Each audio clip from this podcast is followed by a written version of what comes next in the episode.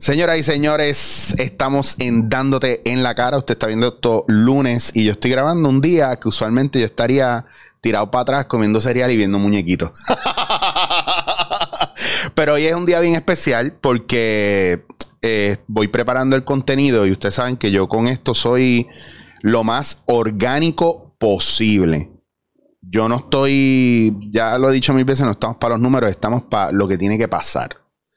Y la invitada espectacular que tengo hoy es una persona que conozco hace tiempo y nos conecta, ¿verdad? El amor y esa intriga por, la profundidad en, la mente y el corazón del ser humano. Y es bien cool porque llevamos hora y cuarto hablando y no habíamos grabado nada porque nos envolvimos hablando, bebiendo café y todo. Y por fin empezamos a grabar. Así que quiero que conozcan a mi amiga Lizera Alzoaga, que es la chulería más grande del mundo y llevamos tanto rato hablando aquí que yo dije, tenemos que empezar a grabar ya. Sí, hola. Lizel, ¿cómo tú estás, cariño? Gracias, gracias, gracias por el regalo que me has traído, que luego lo voy a mostrar, pero gracias por estar aquí, gracias por sacar un sábado para venir a sentarte aquí conmigo. Eh, gracias por el regalazo que me traíste, gracias por esta conversación brutal y gracias porque sé que esto al, público que, que nos está viendo eh, le va a encantar. Yo sé que sí. Y no, y no sé qué vamos a hablar ya porque con todo lo que hemos hablado. Pero gracias, gracias por venir. Eh, para los que no la conocen, eh, tú, eres la, creadora de Samadhi Yoga Institute, que está por ahí por la 18, ¿verdad? Al lado del Walmart en Santurce. Y yo te conozco porque nos juntamos, gracias a Angie Que me trajo una actividad, ¿verdad?, de ustedes y fue bien bonito porque conectamos no por lo que conocíamos el uno del otro, sino por lo que sucedió ahí. Exactamente. Yo fui a dar un taller, fui a dar una presentación y tú estabas ahí y hablamos y después nos conectamos otra vez y seguimos y seguimos y seguimos. Siempre estamos conectados. Así que gracias por venir y yo no te voy a preguntar nada. Yo solamente quiero que me digas por qué hoy viniste. ¿Y qué sentiste en el proceso de venir para acá? Ok. Vamos a empezar por ahí, porque para mí esa parte es bien importante. Pues el agradecimiento, ¿verdad? Mm, yo estoy súper agradecida por estar aquí hoy y no hay nada que yo puedo pensar que puede estar más nítido que estar un sábado aquí, de verdad.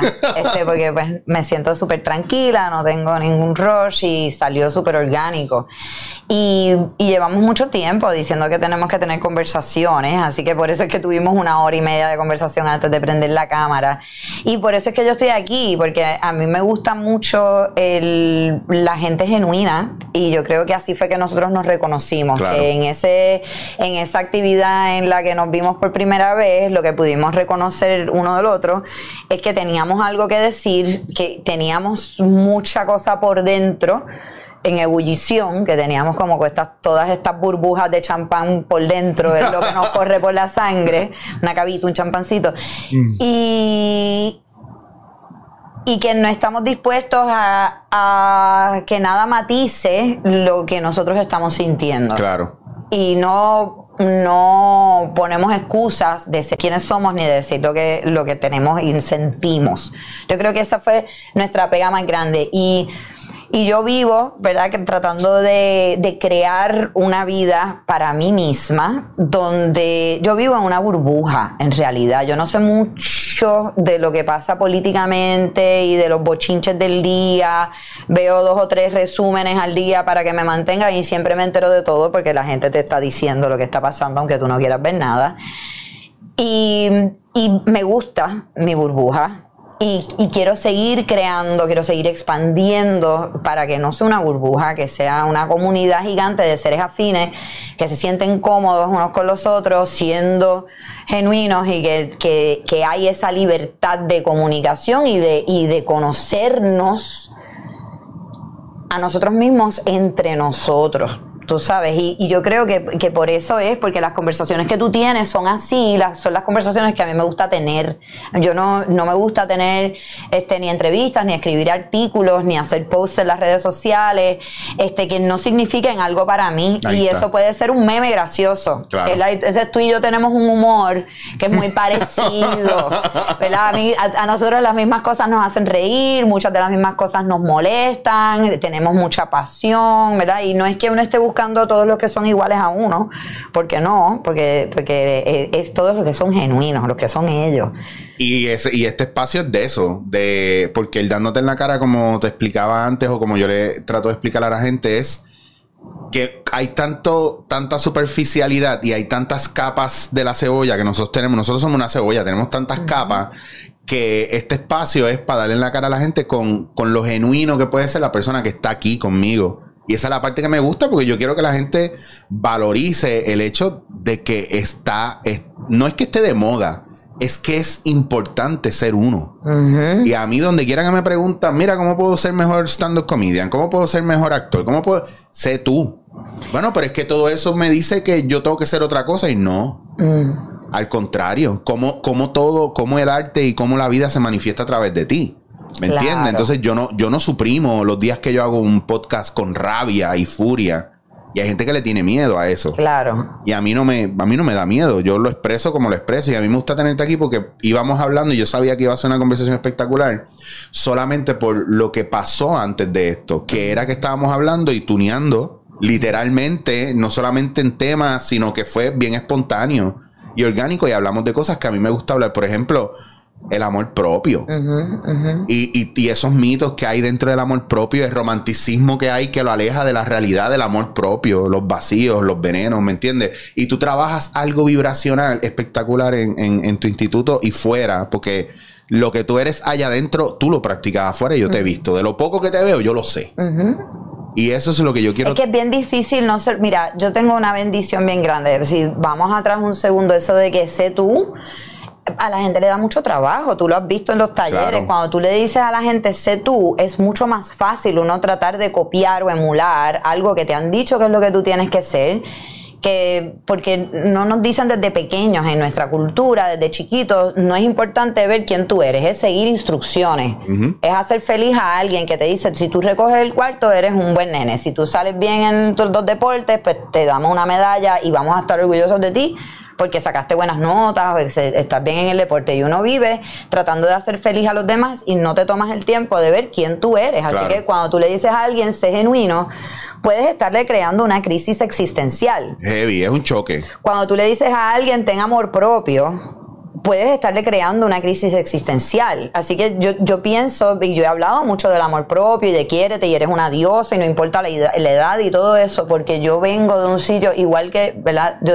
he tenido muchas bendiciones en mi vida. Yo soy una persona que yo he tenido un camino muy bonito de vida, este, que tengo seres espectaculares alrededor mío. No quiere decir nadie es libre de trauma, porque la vida es traumática en la definición de lo que es el trauma, que es un golpe, ¿verdad? Un trauma en el cuerpo físico es cuando tú te das un azote, un cantazo, te rompiste un brazo, un hueso, te reparaste la piel, pues hay que ir a ayudar al cuerpo a que se sane de ese cantazo, de ese golpe, ¿verdad?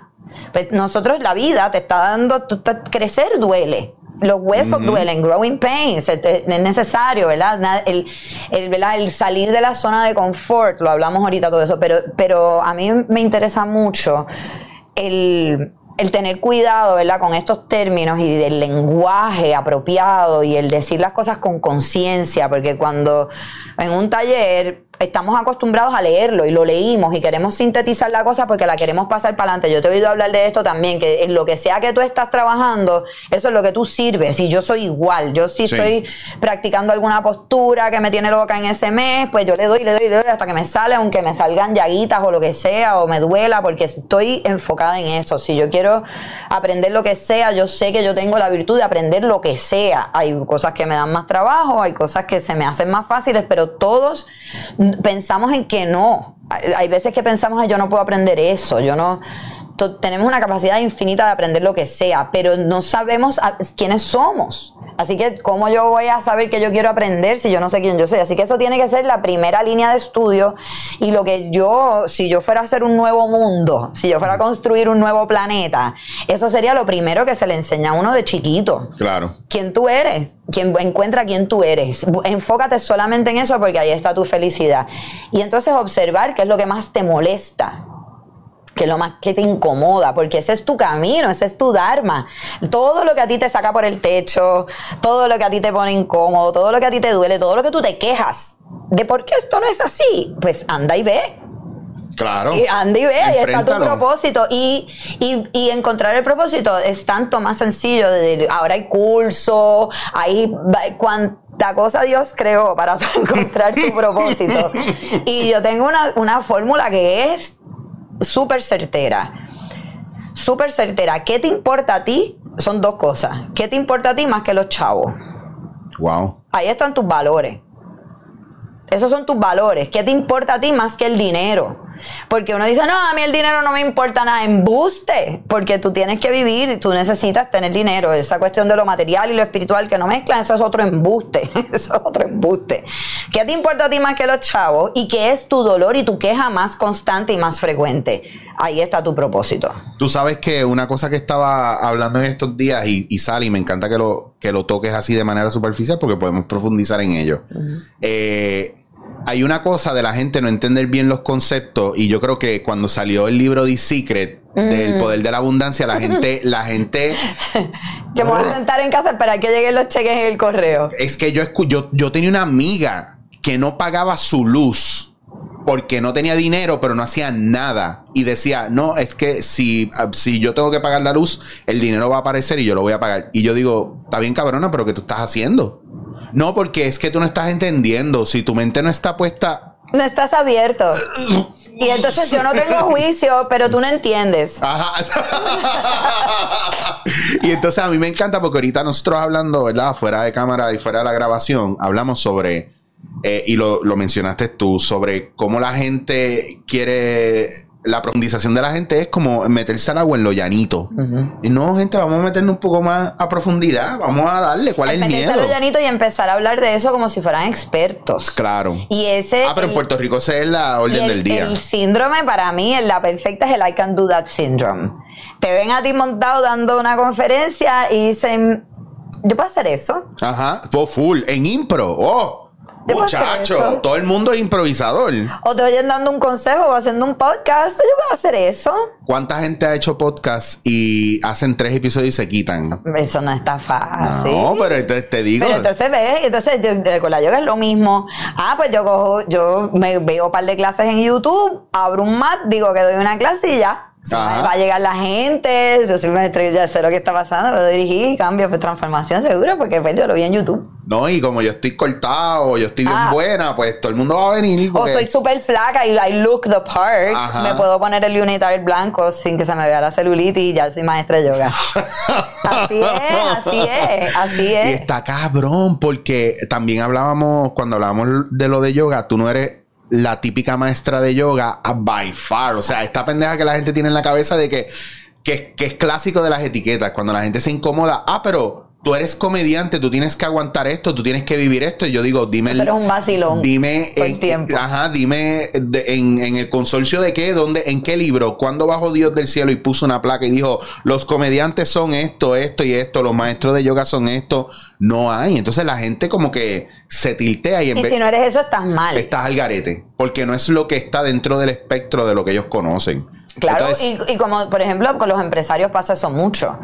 Si tú tienes un negocio, tú tienes que estar jodiéndote 24/7. Tú no tienes vida, tú tienes que estar pendiente de todo el mundo, tú tienes que micromanage a todo el mundo, tú tienes que estar pendiente de tu cash todo el tiempo, tú tienes que estar metido en incubadoras y haciendo Ajá. cosas, y porque si no, estás atrás. Bien y va a venir otro y te va a comer los dulces.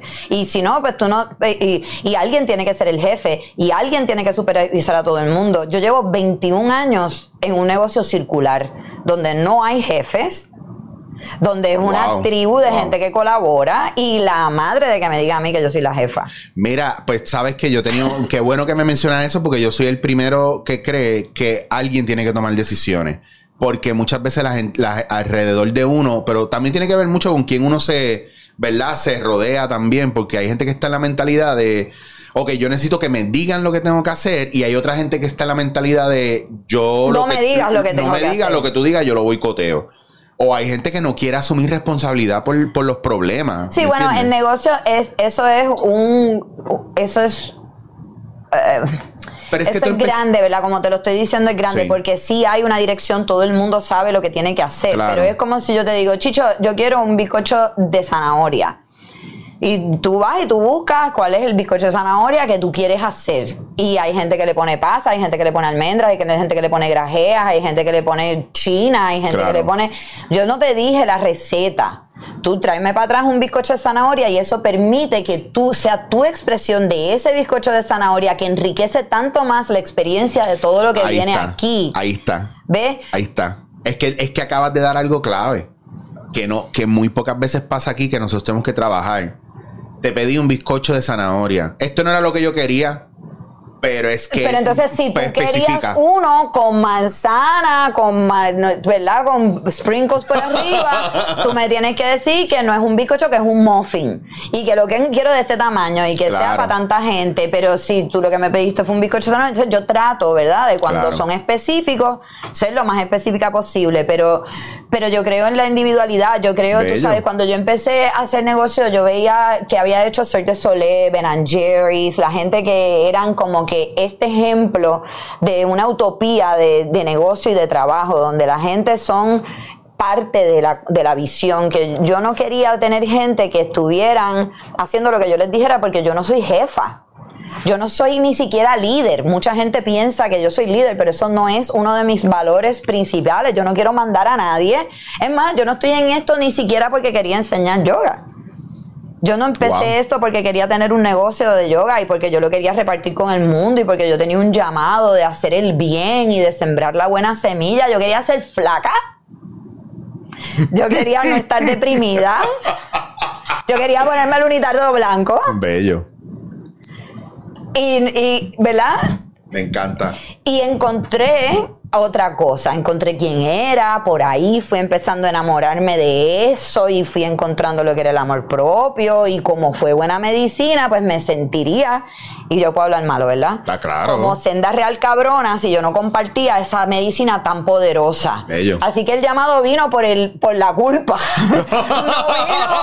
no, vino, porque yo quería ayudar al mundo y es como que diablo, soy bien mala persona si no hago esto, ¿verdad? Por la crianza cristiana y toda la cosa que había tenido anteriormente, que tú tienes que, ¿verdad? Yo lo que quería ser artista, yo estudié arte, yo no vine en, hacer esto, esto, fue todo para salvarme a mí. Y yo practico yoga porque soy imperfecta, porque soy impura, porque soy un reguero, porque tenía muchas cosas, ¿verdad? Detonadores en, mi, en mis emociones, porque pero empecé bien jovencita, gracias a Dios, llego, ni tanto, porque yo tengo estudiantes que empezaron mucho antes de lo que yo empecé, pero llevo 25 años en este camino, más de la mitad de mi vida. Nosotros vivimos como que con mucha culpa. Demasiado. mucha, porque mira, a mí, a mí me, a mí me decía, yo, yo arranqué con lo de la pérdida de peso antes de la pandemia y yo he bajado 100 libras. Y la gente me dice, diablo, sí, qué bueno que lo hiciste por tu salud, esto y lo otro. Y yo dije, es que yo no empecé por mi salud, yo empecé por rabia. Yo empecé por rabia y porque ya estaba cansado que la gente no pudiera ver mi, mi inteligencia o mi capacidad de hacer las cosas, todo era con relación a mi obesidad, a mi gordura, y me molestó y, me empecé a odiar porque la gente no estaba cómoda conmigo. Ah, que tú eres un acomplejado. Mire, mi hermano, si usted no me dice a mí gordo, yo ni me entero. Pero tanto me dijiste gordo que me lo creí. Mira para y, y, y, yo dije, pues sabes qué, ahora te jode. Ahora no me vas a poder decir gordo porque voy a bajar de peso. Y empecé un journey por rabia. Mira. Y me importó un carajo la salud. La salud vino en el, en el cambio. Y entonces yo dije, diablo. Qué bueno salir de toda esta rabia. Tiene más beneficios de lo que yo pensaba. Sí. La pérdida de peso es un efecto secundario. Exactamente. Entonces la gente no. Es como que esta cuestión de la razón correcta por la que hago las cosas es porque la Biblia me dice esto, la sociedad me dice esto, la política me dice esto. Pero entonces la gente no está profundizando y no está buscando a fondo la raíz de eso. Por eso, bajar de peso con una pastilla, no bregar tu relación con la comida. Eh, la ansiedad, una pastilla, no bregar con la necesidad de control del futuro de lo que no puedes controlar. La depresión severa. O de detonadores biológicos. Claro, que también, que vienen por la miel que te estás comiendo. También, entonces eso es lo otro. Pero ese es otro, ya, eso es, eso es otro mundo más también. Entonces, no estamos buscando qué puede ser. Y ahora de repente yo tengo un quiropráctico, un fisiatra, mi doctora, mi... Pero lo estás haciendo solo hasta cierto punto, porque tú puedes tener un super mega equipo. Claro. El que te levanta todos los días a decidir qué te funciona de lo que dice cada uno de ese equipo y cuál es tu verdad ese día y cuánto de eso tú estás dispuesto a implementar Claro. y cuánto tú quieres esto, eso es a diario y eso lo tienes que decidir tú. Y entonces hay so, cuando, cuando tú dices, no, pero nadie hace nada solo, hay que darle gracias Ay. al equipo completo. Claro. Claro, también. Pero, pero si tú no le das gracias a tú, que. Y esto yo hice un post un día una vez de esto y me salieron a comer. Como Snoop, ¿has visto el de Snoop Dogg? Es- que Snoop tú sabes, I thank me, I'm here to thank me. Oye, sí. oye, pasó, por eso te digo, en un cumpleaños yo posté una foto y yo, y yo dije, eh, eh, estoy cumpliendo años y quiero darme las gracias por traerme hasta acá con, con esto, con esto, con ¿Y esto. te con comieron esto. por eso? Me comieron por eso.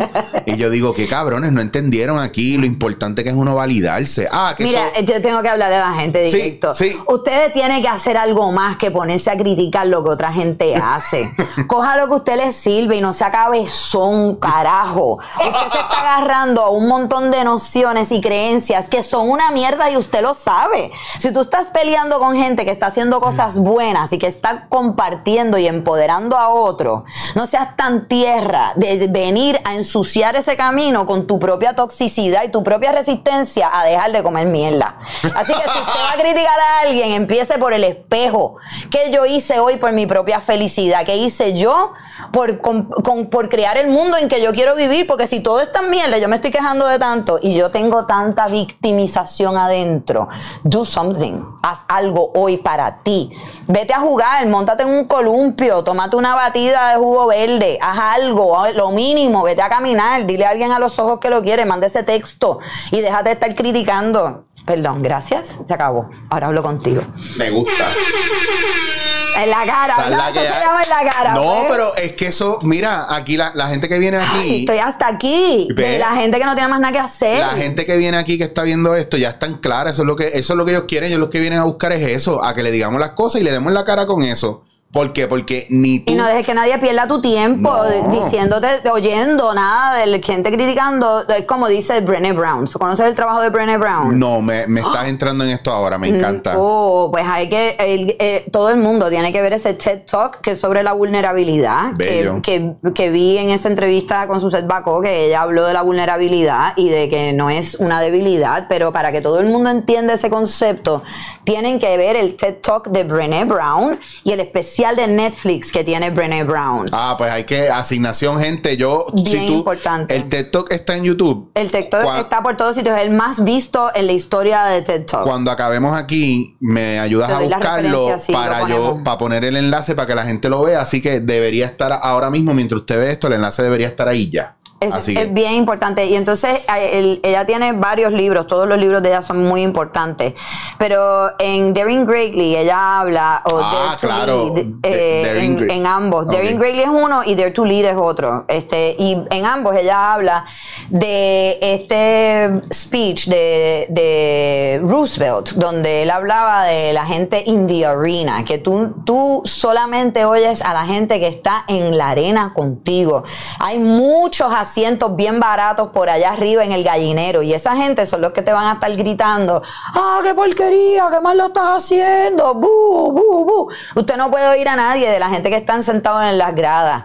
Es solamente la gente que está en la arena con usted metiéndose y haciendo las cosas. Así que, ¿sabes? Lo que otra gente tiene para decir sobre tu proceso, sobre tu ofrenda, sobre tu contribución al mundo, sobre la manera en que tú te manifiestas y eres la divina expresión de lo que a ti te toca hacer, a ti no te tiene que importar. Tú no puedes escuchar nada de eso. La gente que está metida contigo haciendo cosas y bregando y te dan feedback, retroalimentación que te ayude, aunque se siente incómoda a veces, porque en realidad en los aplausos no es que esté el crecimiento. No. Es en el que viene y te dice cómo tú puedes mejorar. Y es ahí es donde se ve el verdadero amor. Cuando alguien te hace, ¿verdad? Este tipo de expresión, no para fastidiarte la vida ni para callarte la boca, Claro. sino para que tú puedas continuar con una voz más firme, con una claridad, con una integridad, ¿verdad? Con una coherencia, que son palabras que son tan importantes. Ahorita me gustaría pues hablar del lenguaje y de, de dónde yo, por estábamos hablando de negocio también, hay ciertas cosas que son cosas espirituales que uno tiene que hacer para poder ser empresario muchas veces y tener un camino que sea satisfactorio para, para tu vida. Hay mucha gente que se escocota ahí por muchas razones. Y yo conozco gente que lo dan todo en el trabajo y me dicen, mira, mano, me, me votaron, o mira, mano, me está pasando esto, o tengo estos problemas. Y muchas veces yo los escucho y yo, y yo noto o puedo sentir que son varias cosas. Número uno, que no está alineado con su propósito. Número dos, que no está escuchando o, o no está viendo los red flags más allá de lo físico, lo espiritual, lo vibracional. Y a, y a mí me ha pasado, o sea... Y el favor que le están haciendo a mucha gente cuando los votan de verdad. Claro, es que, que yo lo que siempre he dicho, cuando tú no tomes una decisión que tengas que tomar, el universo se va a encargar de tomarla por ti, no matter what. Eso es como el branding y el labeling, el self-labeling. Si tú no dices quién tú eres, si tú no sabes quién tú eres, la gente te va a empezar a pegar stickers al garete. Ajá. Y el que se pegue es el que tú vas a hacer. Claro. ¿Tú quieres que otro te diga quién tú eres y No, que te no. dé tu branding? No, pues es bien importante que sepamos quiénes somos y que lo, que lo que lo expresemos en su máxima expresión. Si tú eres, mientras más raro tú eres, más cool tú vas a ser. Sé eso, ¿entiendes? Y muchas veces el problema es que todo el mundo está buscando cómo ser igual a los demás Ay, y no ser ellos mismos. Y me pasa porque lo veo todo el tiempo. Incluso me, me quieren tratar como si yo fuera otra persona que ellos conocen. Y yo digo, wow, wow, wow, espérate. No. No, y en las redes que la gente se cree que te conocen. Ah, full. Ah, muchachos que a mí me hablan, me dicen hasta gordo cabrón en la calle y por, por romper el hielo. Pero entonces yo digo, ¿y tú quién tú eres? Y no sé, ah, pero mala mía, es que como tú eres, pero es que yo no sé quién tú eres. No sé, no sé, ni siquiera a nivel vibracional pude conectar contigo porque ya tú me pusiste un sello, porque ya tú me brincaste encima y me acaparaste con tu ilusión, Ah, con tu idealización de lo que yo te, o sea, no me estás dejando presentarme. No, y entonces a ti te vienen con cosas muy negativas usualmente, ¿verdad? Mayormente. Mayormente, por, por todo lo que ya describiste y porque es una industria que se asocia mucho con el bullying, porque ser Claro. gracioso es... Yo no, yo no encuentro las cosas graciosas cuando todo el mundo se está riendo, eso es gracioso. Mm. Si hay alguien que no se está riendo porque es el punto del asunto, pues eso no es gracioso, en realidad eso es bullying. Y, y- y si a ti te da gracia, pues tienes que ver entonces dónde también están tus valores. Porque, ¿verdad? El, el humor puede ser algo muy sanador y, y- y que une a la gente, pero también puede ser un arma de doble filo. Claro. En mi caso, los stickers que me ponen a mí son de pureza y pulcritud, de que yo soy este alien que vino de las galaxias lejanas y que soy todo entendimiento y perfección, Sí. que yo vivo el día meditando, que yo soy todo dulzura y compasión, Y que- y yo no tengo que cobrar por nada porque a mí me llega todo y, y yo no sé cómo el banco no me cobra ni las tarjetas, ni, ni tengo que mandar a mi hija a la escuela, ni, ni nada, ¿verdad? Pero Ay, tú tienes, tú tienes hija, pues eso fue por obra y gracia divina, De- porque tú no metes y no te mojas. No, jamás. Ah, Porque no, Jamás. porque no. y no puedes hablar de sexo, no puedes hablar malo, no puedes ser inapropiada, no puedes enseñar el culete por ahí, no puedes. Y en realidad, pues la gente se lleva shock. Yo, yo me di cuenta de cuán importante es lo que uno escoge proyectar también. Ajá. Porque en, cuando yo estuve abriendo, yo abrí una escuela en Perú hace unos años. Y mi socio allá, pues me, me educó de cómo en esa comunidad, en esa cultura, es que reciben a alguien que hace lo que yo hago, que es un maestro de yoga, y cómo se tiene que ver esa persona para que la gente le haga caso. Y me convenció de que es de blanco, con el pelo lacio, con un, un demeanor de gestualidad, con un whatever, y un tour de medios donde estuvieron todo el tiempo acochándome de lo que yo podía hablar y de lo que no podía hablar. Y sí, fue muy exitoso. Fantástico, nos fuimos al desierto de Perú y a Machu Picchu y Tumam. Hicimos un shooting espectacular con esta ropa blanca, con el pelo planchado, con que parecía de verdad que me habían puesto de un alien, porque en el desierto inmenso así no se veía un- una huella en todo lo que estaba alrededor mío. Lo, lo hicieron brutal. Y yo cometí el error de utilizar esas fotos para, para un viaje a India, para una de mis aventuras espirituales, donde yo llevaba gente a India, que mis viajes son culturales para gozar, para hacer cosas extreme y pasarla cabrón, y también para ir a templos y ver la cosa, pero no es todo yoga, no es todo, porque yo no soy eso, ¿entiendes? Claro. Yo no soy, yo no soy guru, yo no soy nada de esto, pero esa foto hubo gente que pensaban que de ir conmigo a la India se iban a iluminar sin hacer nada, que todo iba a ser esto así, que iban a ser cargados por el aire y que iba a venir esta gracia divina y que iban a sentir nunca más dolor ni rabia y que se iban a curar de todos sus males, porque estaban yendo con esa mujer vestida de blanco a la India. Y entonces, pues, ¿sabes? Se formó un revolú fue una cosa bien fuerte. Yo me encontré con 30 personas en la eh, que estaban mirándome a mí a ver cómo yo les iba a llevar por este camino espiritual y cuando yo me di yo no sabía por qué porque había gente que estaban tan molestas con mi forma de hablar y de ser, porque tampoco hicieron research de quién yo era. Claro. Vieron esto, dijeron, dale, vamos para allá y yo voy a conseguir esto. Y, yo nunca en ningún sitio les dije que eso era lo que iba a pasar. ¿Ves? Pero, pero voy a que uno tiene que ser muy cuidadoso en cómo uno se proyecta. Y eso er, es una parte de mí. Eso es la maestra no encarnada cuando a mí me está bajando información, ¿verdad? Que viene de lo divino y yo soy solamente un instrumento para sentir y pasar información que hay veces que yo ni me acuerdo de qué es lo que estoy diciendo. Pues quizás eso es una foto de esa parte de mí pero no somos solamente una cosa. Yo en mi diario vivir, pues soy una mujer boricua, con curvas, que hablo malo, que tengo un montón de responsabilidades, que, que estoy en este proceso porque quiero ser mejor persona, porque quiero evolucionar y porque quiero vivir feliz y libre. Yo no hice esto para nada más que para mi propio beneficio. Ahora yo quiero que todo el mundo sea feliz y libre porque yo siento una felicidad y una libertad intrínseca y genuina, donde a mí de verdad me importa un carajo lo que la gente piense de mí, porque yo voy a vivir y hacer lo que yo quiera sin sin oír qué es lo que la gente me está queriendo decir y eso no viene por el trabajo del yoga. Claro. Eso viene porque mi mamá desde chiquita me dijo, ¿tú te quieres poner las medias verdes para la escuela con un uniforme? Dale pero te llevas las blancas en el bulto porque te van a regañar. ah, exacto. Tú sabes, este, que me decía, ¿tú te quieres pintar el pelo de violeta? Anda, dale, a mí no me importa. Y las amigas de ella le decían, pero parece Santa Anica. Y yo, pero yo sé que ya no es, eso es una fase, se le va a quitar o no, y a ti no te importa. Y mi mamá nunca me crió con eso de lo que la gente va a decir, de yo no tengo limitaciones, Chicho, yo tengo esa virtud de que yo tú sabes, a mí, tú quieres ir a X sitio en el planeta, yo no pienso que ningún sitio en el planeta es no alcanzable. Yo no pienso que no hay que hay nada en este planeta que yo no puedo aprender. Hay muchas cosas que yo no quiero aprender. Claro. Que no me interesa invertir el tiempo ahí, pero de poder yo puedo aprender lo que sea. O sea, yo no tengo ¿sabes? Sí, no, y las cosas como son, que eso es lo que me gusta de ti. Tú eres it is what it is. Y me da mucha pena que la gente vive tratando de ser lo que no es, no, o, buscando lo que, lo que se supone que sea la visión de ellos de perfección. Sin dirección, mano, reaccionando a lo que sea que llega todos los días. Tú sabes que en estos días yo saqué un podcast que era la, la insensibilidad en redes es sadismo.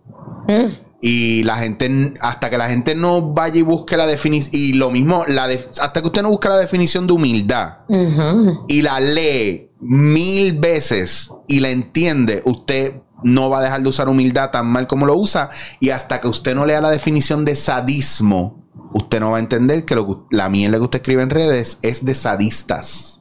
Es de hacer daño, es de sentir gozo por joder al otro. Cuando después lo escribe pone en silencio el teléfono y entonces empieza a escuchar la misa.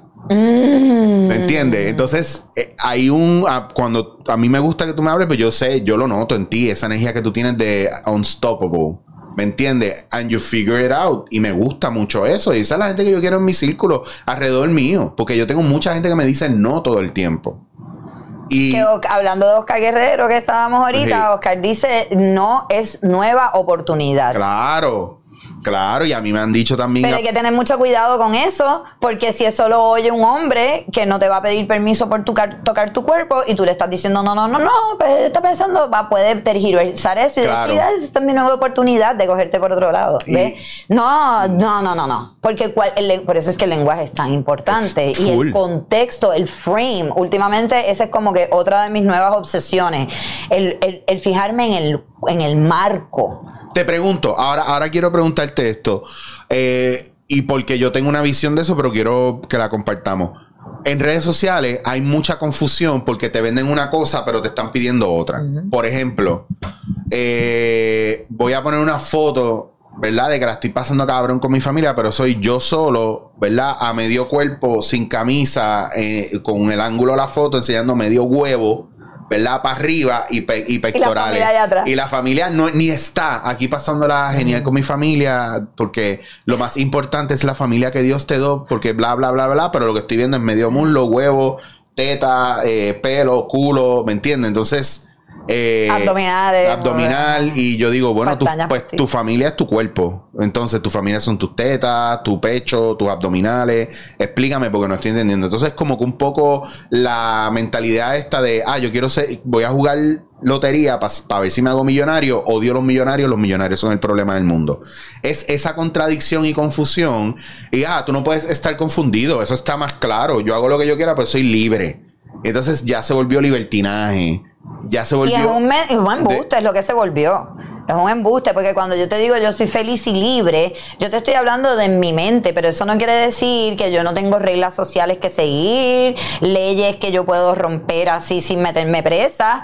Tú sabes, este, y, tú hablaste también del concepto de hacer daño y de que te guste hacer daño. Claro. ¿Verdad? Pues es, es, todo ese balance de tú no, no te puedes sentir mal o está bien o mal enseñar tu cuerpo o cómo es el contexto.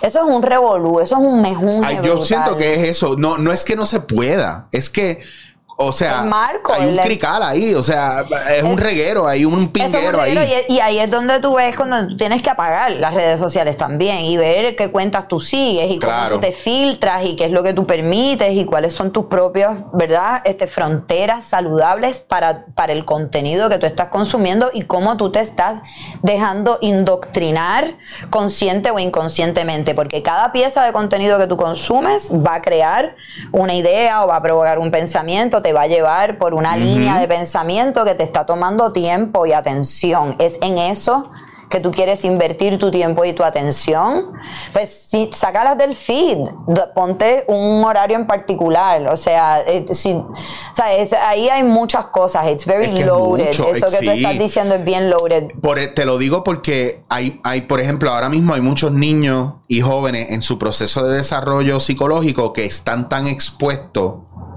que para ellos las cosas más brutales y más grandes son cosas que tú, ¿verdad? En tu conciencia te das cuenta y miras de lejos y dices, diablo, que hay un veneno cabrón. Hay un veneno. ¿Viste social dilemma? Claro, claro. O sea, el, el, ¿verdad? La ingeniería social que hay ahí adentro, los niños que cada vez están con más problemas de autoestima desde antes, que están se están perdiendo su inocencia y su proceso. Demasiado temprano. Incluso hasta padres que para en su malicia, ¿verdad? Porque tienen una edad adulta, tienen que, no se dan cuenta que rompen la inocencia de la cría, tratando de corregir algo que la cría no sabe que está haciendo mal, le están enseñando de golpe a la mala algo que está in the eye of the beholder o que es una mala experiencia de años, o sea, ya están sembrando veneno y miedo dentro de la persona. Porque no bregaron con ellos, tienes hijos antes de bregar contigo. Y, y si te pasó, pues no pierdas el compromiso de bregar contigo mientras bregas y crías con tus hijos, esa responsabilidad de por dónde va, cuando a ti te dicen la, la felicidad es una decisión Estamos de acuerdo con eso, mm. hasta cierto punto, ¿verdad? Porque es una decisión, pero es una decisión que puede tomar más o menos esfuerzo. Es como el, esa frase de todos estamos en un mismo bote, no, cabrón. No y no todos somos iguales. No todos somos iguales y por lo tanto, lo que tú piensas que puede ser fácil de remediar, pues para otro tiene un nivel de dificultad y de entendimiento gigantesco que tú ni siquiera la habías visto venir. Y entonces tú lo estás diciendo como algo tan fácil. Bueno, que del dicho al hecho hay, un muchísimo trecho. Pues entonces, mira, son muchas cosas ahí, porque yo, yo tengo, ¿verdad?, una seria preocupación con, con, varias cosas en cuanto a las redes y el uso de los electrónicos. Y yo, yo tengo una escuela online, yo he, he creado miles de horas de contenido para mi escuela. Yo estoy en las redes sociales bastante presente, consumo el contenido, ¿verdad? Este, que no soy una persona que visto como una herramienta. No te metas en, la, en el internet, ¿verdad? Pero, pero sí hay un cambio que ya se sabe que hay un cambio biológico en, la, en la neuroplastía de los cerebros y de cómo se están formando. Y ayer estaba hablando de esto con mi hermano en cuanto a, las diferencias generacionales y por qué estamos teniendo tanto problema de comunicación entre los, si tú ves ahora, ¿verdad? Los boomers, el, Generation X, los millennials y los Z. Tú tienes X que son padres de Z, como soy yo yo, yo soy X, full X, y mi hija es de los older Z. Mi sobrina es un older millennial, pero podría ser mi hija por edad. Si yo hubiese tenido hijos bien chamaquitas, pues yo podría tener hijos millennial. Y hay un, ¿verdad? ¿Cuánto han sido expuestos a la tecnología? Se ve claramente en cómo, eh, cómo hablamos, ¿verdad? Cómo, con, qué, con qué valores nos criamos y cómo eso matiza la perspectiva de vida y lo que nosotros sentimos que está bien o mal, cuáles son nuestros valores, en qué debemos enfocar nuestro tiempo. Por ejemplo, con el trabajo. Los boomers piensan que hay que dejar el pellejo y que todo es trabajo y que la familia no importa. Los X dijeron, no, eso no es tan importante, pero tenemos que ponernos al día con lo que está pasando en el mundo porque las comunicaciones es lo más importante y queremos, tú sabes, unir este mundo, ¿verdad? Nosotros fuimos los que desciframos la cuestión de la tecnología. Y entonces tú dices, ok, pero también queremos tener una vida que vamos a trabajar un montón, pero vamos a empezar a darle un poco más de atención al aspecto psicológico, cómo criamos, cómo traemos los hijos al mundo, este, cuáles son nuestros principios sociales y tener un poco más de apertura en lo que la gente dice. Los millennials dicen, este, esto hay que cambiarlo y hay que cambiarlo ahora. Y yo no me voy a joder con un, tú sabes, 40 hour work week por una mierda de, de, esto, yo tengo merecimiento, pero le voy a, algunos, los older millennials, se están metiendo los dientes a la vida, son súper organizados, están bien enfocados. Hay gente que critica muchísimo a los millennials. Yo pienso que son la salvación de, nuestro planeta. Tú sabes, de verdad que sí. Los que tienen conciencia, porque los que no son unos malcriados, hipersensibles, con un merecimiento brutal, pero eso no es toda la generación, ¿verdad? Como tú no puedes decir lo mismo ni de los boomers ni de los X. Y entonces tú tienes estos Z que están total y completamente manipulados y desconectados de lo que es la naturaleza y que nacieron con un iPad en la cara que se lo pusieron en la, en la cuna y en el coche y que todavía no sabemos qué es lo que está pasando con esos cerebros, porque unos se criaron sin ninguna tecnología, otros se criaron en el, eh, sin la tecnología, pero a temprana edad empezaron a ponerse al día, que eso soy yo, porque yo fui a la universidad sin celular y sin, y sin, y sin computadora. Y yo llegué a todos los países y hice todo, y me gradué y hice una maestrito. Tú sabes, ese constante dónde tú estás, ya voy por ahí, 27 mensajes antes de uno llegar a ningún sitio, tú sabes, está, hay herramientas, las herramientas son muy buenas porque yo sabía exactamente dónde estacionarme hoy cuando yo llegué aquí. Porque tú me mandaste un video con el dedo, te vas a parquear aquí. Y eso está brutal. Pero si todo es eso, si yo no sé navegar, si yo no sé pensar, si yo no te digo, mira, este Google Map no me está funcionando, ¿dónde es que es? Y yo sé que yo sé dónde es que es, yo puedo confiar en mi Google Map que yo tengo, pero si me quedo pegando dándole el botón, no salgo y yo sabía dónde era. ¿Tú entiendes? Eso es, como que esta cosa, son, los chamacos ahora mismo tienen que tener mucho cuidado y mirar su psicología. Si tú estás súper deprimido, si tú no estás durmiendo bien, si tú no te metes los pies en el fango, si tú le tienes miedo a todo, si tú tienes ataques de ansiedad, estás consumiendo demasiada tecnología. Eso te está jodiendo el cerebro, tienes que bajarle a eso y empezar a sentir y reaprender el mundo sin la prótesis que te sale de la mano electrónica que tienes todo el tiempo y que te causa ansiedad porque todo es inmediatez. Tú sabes, si tú estás viendo que tú no conoces a tus hijos porque estuvieron siete años pegados en el PlayStation y tú estuviste pegado a tu celular y nadie se comunicó y la, la, unidad familiar, no hay pasión en el matrimonio, no hay comunicación en los hijos, tú no sabes quién es, hay algo fundamentalmente mal. Y yo no digo que la tecnología es the root of pero ¿cuánto tiempo estamos pasando ahí cómo nos están guiando y somos ovejas del pastor que no es, ¿verdad? Hablando en estos Sí, términos así, ¿no? bello. Estamos persiguiendo algo que no sabemos lo que es, estamos comparando nuestra vida con esta vida de embuste. Con esos son los verdaderos falsos profetas. De Por- un, y, y estamos, ¿verdad? Si tú lees la Biblia y el Apocalipsis y todo eso, estamos viviendo en tiempos apocalípticos. Sí. Eh, Tú sabes, eh, eh, lo que describe ahí nosotros lo estamos viviendo, pero te- quiere decir que viene un rapto, quiere decir que la tierra va a explotar, pues maybe, No sabemos. pero tú vas a vivir todos los días pensando en eso, tú vas a, a almacenar comida que se te pudra ahí porque viene, tú entiendes, o sea, hay tanta locura pasando ahora mismo que para mí es volver para adentro, es encontrar la raíz, es primeramente, tú quieres ser activista, tú quieres ser activista. Me, me gusta para dónde va esto, por favor. tú quieres ser activista, cállate la boca. Siéntate. Medita. No, que yo no sé meditar, que yo no puedo, que yo soy muy histérico. que- Precisamente. Cállate la fucking boca. Averigua quién tú eres, qué de verdad tú quieres, para qué tú estás aquí y créate una vida con propósito, que te levantes, como si tú no te estás levantando de la cama todos los días pompeado, si todo es, ay, qué mierda, hay que ir a hacer esto, tengo que hablar con esto, tengo que vivir con esta persona o tengo que bregar con estos hijos que no aguanto. Tengo que trabajar. Tengo que trabajar, tengo que. Hay algo malo, papi, mami, tú sabes.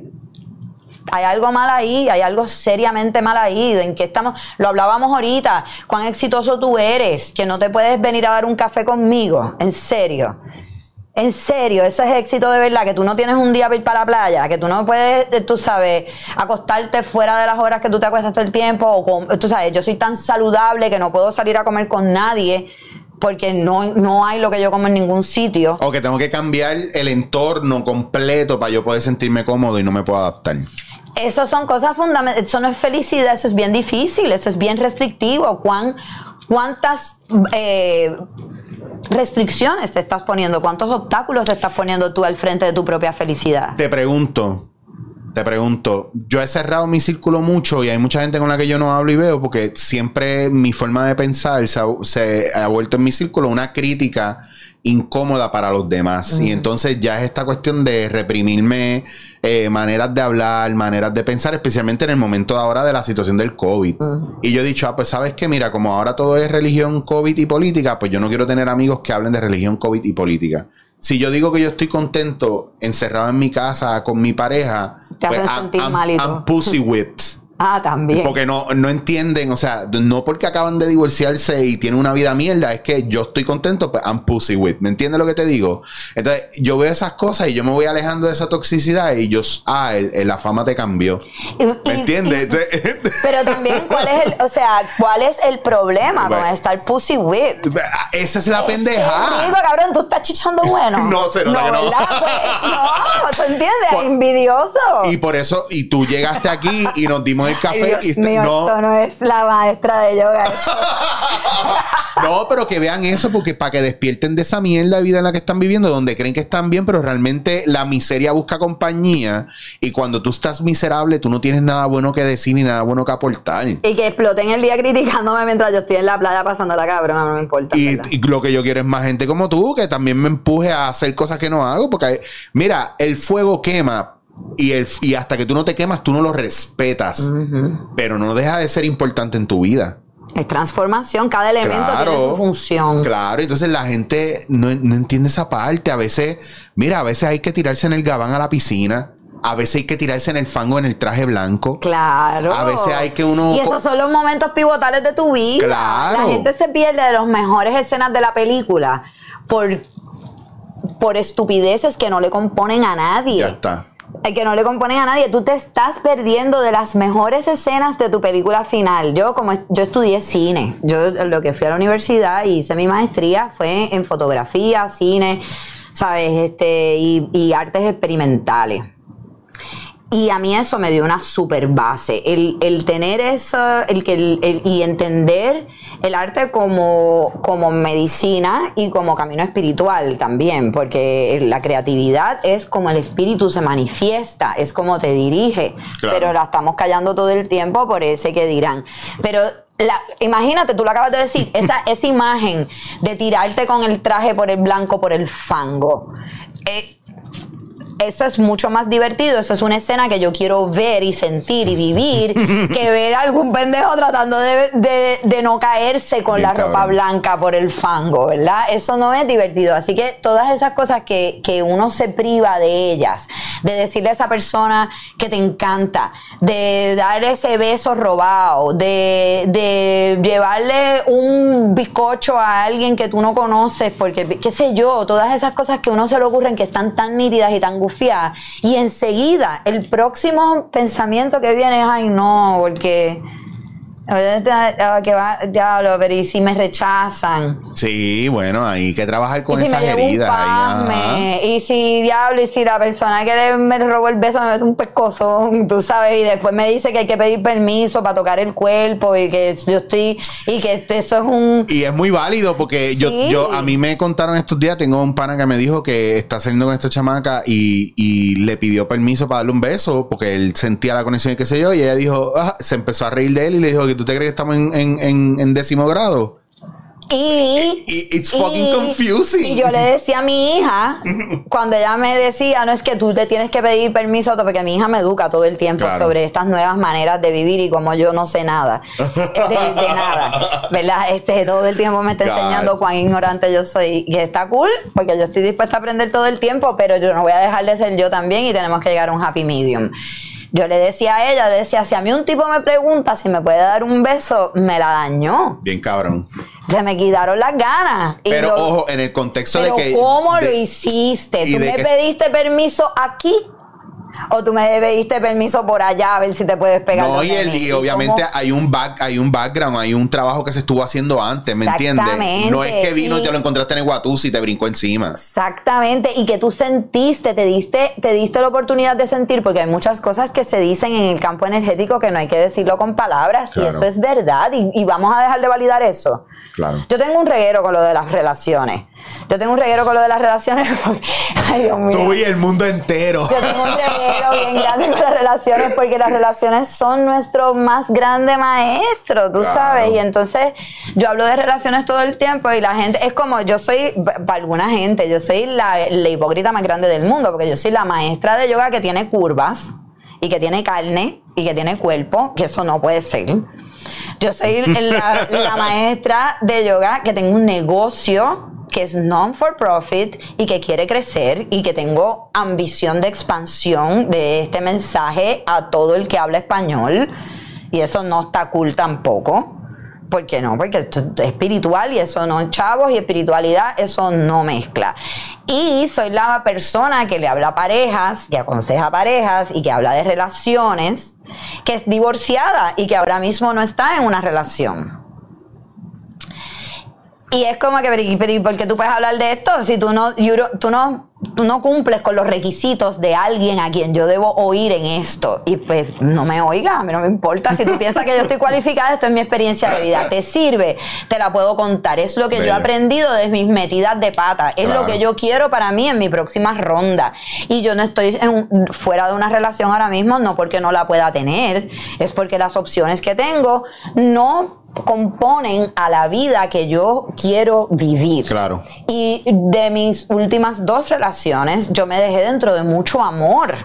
Y dentro de mucha cordialidad y afinidad. Que la gente no entiende que eso puede pasar. Y también lo hablé porque tengo unos amigos en los medios que se separaron y yo los conocí durante su relación y se separaron con cordialidad. Claro. Y el comentario de la gente, ay, tanto se querían que se separaron. Mira, sí, uno se puede separar con amor. Claro. Porque sencillamente te das cuenta que o la cosa se va a joder si no lo hacemos ahora, o es un momento donde, mira, eh, yo te amo, me encanta, siento una pasión cabrona por ti, pero si requiere yo dejar mi trabajo y mi, y mi, y crecer, se va a envenenar a la larga. Cuando tú tienes que comprometer quién tú eres, por eso es que volvemos, ¿verdad? A que hay que saber quién es uno. Esa es la cosa fundamental más importante que tú tienes que, que, que encontrar y que resolver. No hay nada más que resolver. No hay nada más que resolver para para tú seguir un camino que, que, que, porque no es que no te duela, no es que no haya sufrimiento, ya lo dijimos, es Mm. que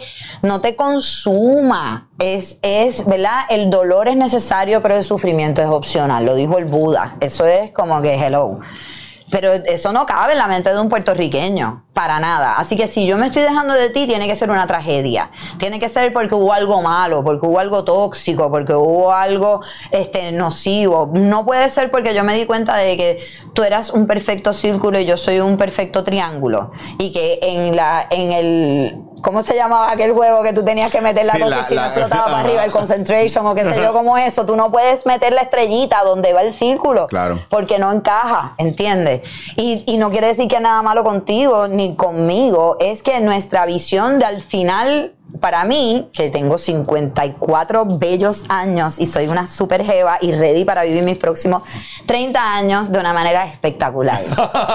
Sola o con alguien que se quiera dar besitos conmigo, pero eh, pues tú sabes. De seguro hay par. Lo que pasa es que pues tienen que tunear. lo es- hay que tunear y lo que pasa con eso también es que es, es en libertad, ¿verdad? Claro. Y es en gozo, en que yo no quiero ser una carga para ti, ni tu maestra, ni tu psicóloga, ni tu nadie. Yo, ¿sabes? Esa es otra, que- porque me ha pasado Ajá. mucho, ¿no? Que, que, y que toda esta virtud, toda esta virtud viene con so- la otra parte, el, ese yin y yang, ¿verdad? Porque yo sí soy aventurera, pero eso me pone en riesgo. So, si tú quieres una mujer que nunca se rompa una pata, o que no se peluce, o que siempre ande exacta con pestañas postizas, I'm not your girl. Claro. So, ahí vamos, ¿verdad? Me las puedo poner con suficiente anticipación.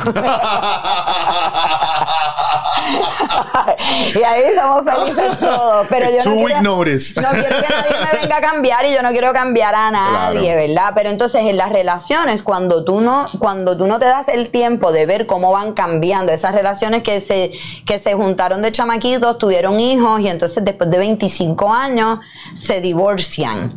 Porque no se actualizaron, porque no es la misma persona con quien tú te casaste primero. Y entonces puede ser que tuvimos un montón de años súper armoniosos y que después nos dimos cuenta de que lo que queríamos para los próximos 50, 30, 20 años de nuestra vida era diferente. Sí, porque es súper exciting eh, jugar a cazar la presa. La cazaste, la mordiste, te aburriste y te vas a quedar ahí de que pues, así. O me busco otro y sigo mordiendo por ahí. Ajá. Entonces, pero volvemos a lo mismo de si no te conoces, pero también te creas unas reglas y unos parámetros que no son tuyos, hay unos introyectos ahí que a la larga no te funcionan. Entonces no, no entiendes cuándo caducó. Y yo conozco gente. Y o te es- la sufres porque tienes una medalla al final del camino por quedarte en esa relación horrible. y Eh, nadie no. te la va a dar. Al contrario, sigues perdiendo tiempo valioso. Sea, yo, yo valoro mucho. A, a lo mejor hace 20 años yo pude haber estado en una relación donde yo quería estar brincando como quiera para arriba y para abajo. Claro. Pero en esta etapa de mi vida yo lo que quiero es alguien que esté conmigo y que camine conmigo. Yo no quiero... Mira, mucha gente no entiende y esto está bien cabrón, por eso es que hay una cuestión, yo siempre he sido... Aunque yo vivo en monogamia, yo siempre he pensado que la monogamia es un, es un engaño hasta cierto punto y es una restricción bien fuerte porque, porque qué significa y qué implica a nivel de, ¿verdad? De definición. Pero hay gente que la vive trayéndose toda su mierda a su pareja y esperando que después esa, esa pareja le conteste con la intimidad y la energía tan grande. Cabrón, si estás, estás, estás trayendo mierda a la relación. Entonces, no hay dónde depositar, como no hay inteligencia emocional, no hay dónde depositar estas cargas, no hay con quién hablar. Por eso cuando tú dices, yo quiero compartir con alguien, yo no quiero ser psicóloga ni mamá de nadie, es porque a veces todo el mundo quiere todo en uno. Total. Entonces, claro que te vas a buscar a y otro yo no voy cabrón, a trabajar más porque ya yo tengo mi pareja, ya yo no tengo más nada que encontrar sobre mí, ya yo no tengo más nada que descubrir, ya yo no tengo que ser creativo, creativa. Ajá, es como una- Ya yo le doy un botón y vamos a estrujarnos. Ajá. No, loco, no. Tú No. quieres una vida sexual abundante. A mí tú no me vengas a, a- hacer así. Y esa es la. O, o la sobadita de rodilla, ¿verdad? Y o ya. poner el control al lado de la cama. Y eso quiere decir que, que vamos para el mambo. No. No. No. El, el, el, el- la satisfacción para mí, ¿verdad? En mí. No, pero bello, me encanta, me encanta que lo hables porque este- estos temas yo, yo trato de hablarlos con la gente y la gente se corta, no se atreve. Y la, sex- la buena sexualidad es planificada. La intimidad es planificada. Es más, hasta lo espontáneo es planificado. Mi próximo orgasmo empieza al final del último que acabo de tener. Wow. Porque eso es, o sea, como te digo, a mí tú no me digas que poner el control en la mesita de noche es foreplay. Porque estamos en una relación y porque llevamos X cantidad de tiempo y lo que hacemos es eso, tú sabes, se come, se prende el televisor, después de un rato se pone esto aquí y vamos allá Claro. para quedarnos dormidos. Pues eso es una Valium. Eso es una Valium. Eso es un eso es medicarte. Eso no es una intimidad, eso no es un gozo, eso, eso es como lavarte los dientes, eso es una función biológica. Yo no quiero ser la función biológica de nadie, yo quiero tener una Claro. vida de, de ese spark, es como tú me miras, es lo que tú me dices, es como me pasas la mano, es como, como nos entusiasmamos con la vida del otro, como yo te admiro, como tú me admiras a mí, como, como tú te, te encanta mi pasión y mi encojonamiento y mi alegría y mi gozo y mi esto y mi aquello y a mí el tuyo, porque hay algo ahí pasando. Si tú eres un fideo mongo, eso a mí no me hace nada. Yo, I'm gonna move on porque mi vida es súper entretenida. Pero ve, en ese caso donde los dos están en ese viaje y entienden eso, ahí tú puedes trabajar la parte monogámica. claro. ¿Por qué? Porque tú no tienes que buscar en otro lado, al contrario, tú sabes manejar la situación y tú buscas una manera creativa, pero yo veo mucho y lo veo mucho en muchas personas. A mí la poligamia es demasiado complicada. Está claro, pero si no puedo yo bregar con la que tengo ahora, voy a bregar con, con otra Y me da como asquito ahora Sí. también, como que... Pero volvemos al factor Soy de hay gente, no, pero tú y mucha gente, porque ahora está lo del poliamor y hay un montón de cosas, pero también que estamos buscando ahí. ¿Me Y mira, y hay sexo deportivo y yo lo entiendo y eso está fantástico. Y hay sexo de, de, de muchas cosas. Tú puedes tener, es, es, tú sabes, el contexto de la expresión sexual no es necesariamente de lo que estábamos hablando. Estábamos Claro. hablando de dentro del amor y de la relación, cómo tú puedes tener una satisfacción que incluya una sexualidad dentro de ese menú de experiencias que vivimos. Claro. Porque si yo no me puedo ir de viaje y tirarme por el risco, yo- y esa es otra. De- yo no necesito a alguien que sea igual que yo para estar bien. Eso es lo más aburrido del mundo también. Para casarte contigo entonces. hay gente que ya está. Que se casan con ellos mismos, sí, hacen una ceremonia y todo lo demás. Pues está cool. Y después viven con la excusa de que, de que no, que el problema que tienen es que no hay nadie para ellos y que les dé esto, esto, esto, esto, esto, esto, esto, esto y esto. Y si no hay una persona así, no hay. Buena suerte con eso. Ve, Vamos a ver. Y entonces cuando tú preguntas, ¿y tú qué das? Eh, Ah, bueno, yo. Pues. Yo soy maravillosa porque yo tengo amor propio. Ah, de la Jodie Secret 17 veces. Y no me Sí, y yo soy una diosa y mira qué buena estoy, y yo soy una guerrera y yo no me dejo y yo no esto y aquello y lo otro y tienen que hacerme esto y aquello y llevarme a comer y tratarme bien y irse de hiking conmigo y que, eh, que acepte a mis... Bueno, pues ¿Y tú qué das? Ya, ajá. Pues ¿Y entonces lo que quieren es un perrito faldero. Eso mismo le he dicho yo a mí, yo tengo dos. Ok. Yo tengo dos. Yo tengo dos que vienen cuando yo los llamo, que hacen lo que yo quiera, que no me discuten, que me quieren y me dan amor, no importa si yo estoy todo el día y les hago caso o no, pues eso es un perro, señores. Usted quiere tener... Y ese es el mejor amor del mundo. Claro. Ese es el amor más puro del mundo, nunca te van a pelear, nunca te van a pegar cuernos, nunca se van a ir con Bello. otro, pero son tu perro, son Claro. They're- no son alguien con quien tú vas a disfrutar de verdad la vida y, y te va a poner a crecer. Hay, Y- mu- hay, hay, hay mucho trabajo ahí de nosotros primero, antes de poder pedir, exigir. Y, y también hay muchas etiquetas que para mí son inaccurate, que es lo que me pasa a mí, por ejemplo, en la psicología con tanta etiqueta que hay, que, mano, es como hasta, yo siento que es hasta una vagancia. De, va- pues vamos a ponerlo aquí porque no sabemos dónde más ponerlo. Y de repente la gente se lo cree. ¿Me entiendes? con la salud mental hay de tanto de eso. No, y entonces me preocupan los Zetas con eso, porque tienen una terminología de salud mental. Porque, ¿verdad? El- el- los, los millennials y los Zetas hablan mucho, son los que nos han traído la importancia de la salud mental al frente. Claro. Porque más viejos de eso, nadie hablaba de eso, eso se esconde, eso no Se- se, habla. se reprimía. Y se reprime por completo y tú olvídate, tú eres estoico y tú eres fuerte y- y cállate la boca y el laundry se lava en casa y esto no se discute Ajá. y te, te callas la boca. Los millennials y los Z dicen que no, ahora todo se habla y se habla con todo el mundo y todo tiene una, una psicología. Tú sabes, este, que si yo no me quiero levantar por la mañana estoy teniendo problemas con mis funciones ejecutivas que si yo no quiero, ¿verdad? O no, o en ese momento, ¿verdad? Hay, hay mucha distorsión de estos términos psicológicos y de la sintomatología y de la ansiedad. Tú estás incómodo y no sabes autorregular tu biología o, o- o hablábamos del DJ también, ¿verdad? Que yo siempre digo que tú eres, tú eres el DJ de tus pensamientos. Tú vas a tener muchos tracks a la vez. Hay veces que tú tienes salsa y merengue, reggaetón y música clásica, todos esos tracks funcionando a la vez. Eh, un- quizás Dead Mouse los puede mezclar y saque algo bueno. ¿verdad? Pero está difícil Claro. mezclar eso, ¿verdad? Así que yo tengo que darle importancia a lo que es cohesivo y a lo que se entiende, y a lo que yo puedo manejar y a la que yo quiero oír de verdad. ¿Cuál va a ser la voz principal que yo voy a oír?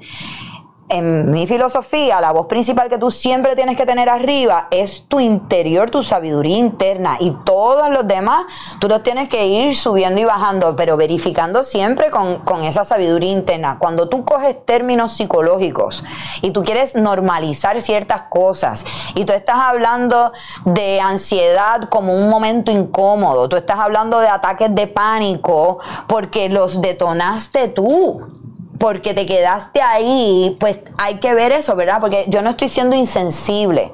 Al contrario, yo vivo trabajando con herramientas para manejar estrés, ansiedad, sueño, ¿verdad? Eh, regu- autorregulación emocional, pero me preocupa mucho cómo se está difundiendo y cómo se está eh, sacando de contexto estos términos psicológicos y estas herramientas que tenemos para, para conocernos mejor y hacer algo al respecto, no necesariamente para justificar lo que estamos sintiendo que está fuera de balance y, de- y entonces dejarte definir por eso. Eh, me Wow, preocupa. Es que es, es heavy porque, por ejemplo, en el caso de del, Bien. pro- del proceso de aprendizaje, que yo pienso que es 2080, o, o hemos hablado que es 2080, ¿verdad? En muchos aspectos, que es 20% maestro o quien trae la información, 80% estudiante, porque tú tienes que ejecutar.